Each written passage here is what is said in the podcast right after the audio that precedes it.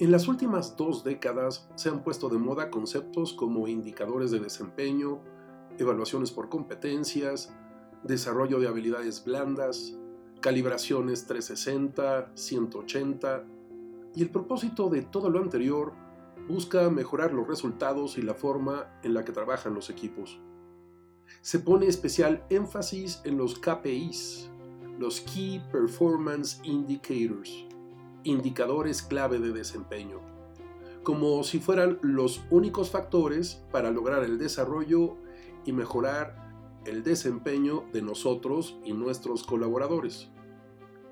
Lo que sí podemos ver al revisarlos es que fueron seleccionados y solo están orientados al cumplimiento de resultados y logro de objetivos.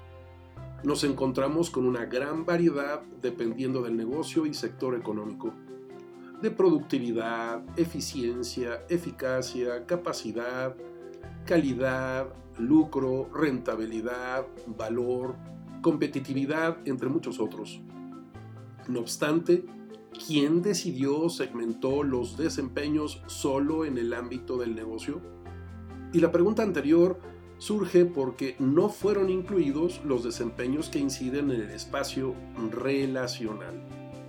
Es hasta ahora que muchos especialistas en capital humano o talento empiezan a tomar en cuenta la importancia que reviste el desarrollo de habilidades psicosociales emocionales que han sido catalogadas históricamente como habilidades blandas o soft y que no tienen nada de blandas. Son cientos los ejemplos que tenemos al interior de las organizaciones de mandos bajos, medios y directivos que pueden tener un gran conocimiento técnico y del negocio, incluso una vasta experiencia, pero cuyas personalidades, carácter y forma de interactuar con los demás es nocivo, dañino y generan un pésimo clima laboral. En últimas fechas se ha empezado a tomar en cuenta la importancia que reviste el comportamiento de las personas en el trabajo.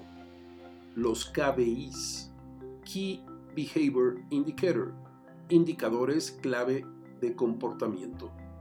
Y son precisamente aquellos desempeños relacionados con las habilidades psicosociales emocionales que lamentablemente no nos son enseñadas en ninguna formación académica, así como también ocurre con las habilidades específicas de liderazgo y management.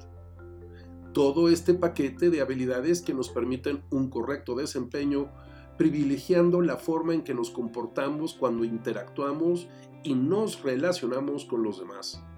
Habilidades como compromiso, resiliencia, asertividad, empatía, saber escuchar, saber comunicar, manejo emocional, carisma, influencia, toma decisional, manejo del estrés, accountability, ownership, red de relaciones, networking, entre muchos otros es momento en que se incorporen las calibraciones de desempeño los famosos KDIs, no solo los KPIs. El problema al que nos enfrentamos es que en primera instancia la mayoría de las áreas de talento no tienen claras cuáles son estas habilidades porque anteriormente solo mencioné algunas. Y en segundo lugar tampoco saben cómo apoyar a los colaboradores para que aprendan a desarrollarlas. El comportamiento lo determinan muchos factores. La problemática personal afecta el desempeño laboral, la problemática laboral afecta nuestras relaciones personales. El desarrollo de habilidades psicosociales emocionales solo se trabaja en el ámbito del coaching, por aquellos coaches certificados que trabajan simultáneamente live y executive coaching ya que la mayoría de los coaches ejecutivos, empresariales, organizacionales, se enfocan en apoyar al cliente para el cumplimiento de KPIs. También existen talleres, seminarios y diplomados especializados para ayudar al personal de las empresas y organizaciones a desarrollar estas habilidades. Existen autoevaluaciones en línea que nos permiten determinar cuáles habilidades tenemos y cuáles otras nos hace falta desarrollar. Espero esto te lleve a la reflexión. Ya sabes, me puedes localizar en www.santiagobeorlegui.com o en institutovitral.com. Hasta la próxima.